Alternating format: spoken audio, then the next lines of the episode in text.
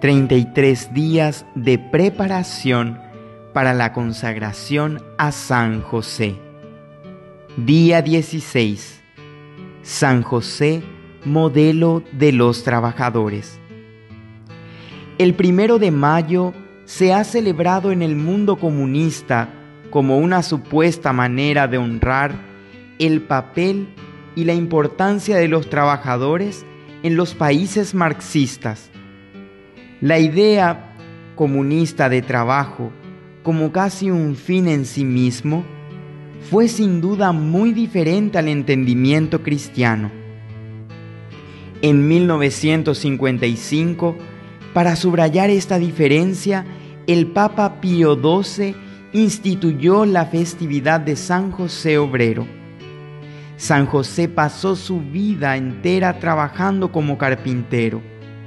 Su motivación principal para trabajar no fue la búsqueda de riquezas ni estatus, sino el deseo de servir a Dios y de cuidar a su familia con mucho amor. José nunca hizo ningún milagro, nunca dio discursos importantes, no fue una figura pública, sino que se le conoció solo como un humilde carpintero. José trabajó en la oscuridad, sin embargo, se le dio una parte muy importante en el plan de Dios. El trabajo no concibe como un fin en sí mismo o como el camino para adquirir riquezas terrenales, sino que es para dar gloria a Dios y ayudarnos a prepararnos para la eternidad, como lo había expresado Jesús.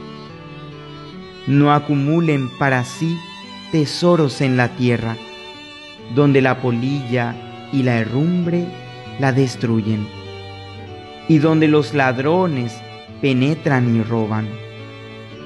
Acumulen más bien tesoros en el cielo, donde ni la polilla ni la herrumbre destruye, y donde los ladrones no penetran ni roban, porque donde esté tu tesoro, allí estará también tu corazón sin importar cuál sea nuestro trabajo, pasamos muchas horas trabajando. Si vemos nuestro trabajo diario como una serie de actividades desagradables sin sentido, entonces sin duda nos llenaremos de amargura y no podremos cultivar ninguna virtud. Por el contrario, si nos decidimos a santificarnos con nuestro trabajo, desarrollaremos un carácter cristiano honorable. También debemos evitar el trabajo excesivo. La gran mayoría de los hombres que trabajan demasiado lo hacen por razones dañinas, no querer llegar a casa, satisfacer necesidades insatisfechas, aprobación, etc. Los adictos al trabajo no se benefician a sí mismos, ni a sus familias, ni a la sociedad. San José puede ayudar a lograr el equilibrio entre la vida y el trabajo.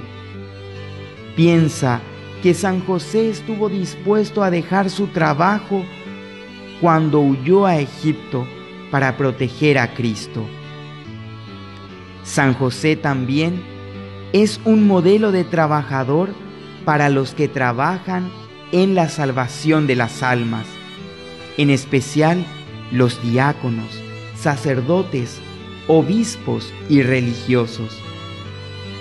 Las almas consagradas deben trabajar de forma diligente y fiel en la viña del Señor. Este trabajo también puede ser difícil y arduo. San José, modelo de los trabajadores, ayúdame a dar a conocer a Cristo por la forma en que trabajo. Ora para que trabaje de forma diligente y fiel, y ayúdame a darle tiempo a Dios, a la familia y al descanso. El reto del día de hoy, toma unos momentos para examinar tu equilibrio entre la vida y el trabajo.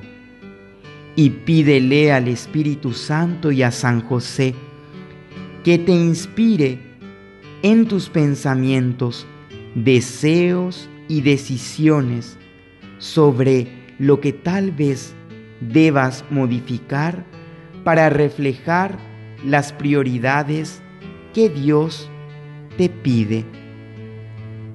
Pídele a Dios la gracia para reajustarte.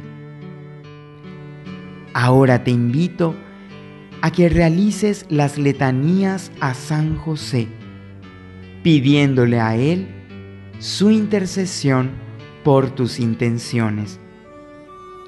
Servido sea Jesucristo.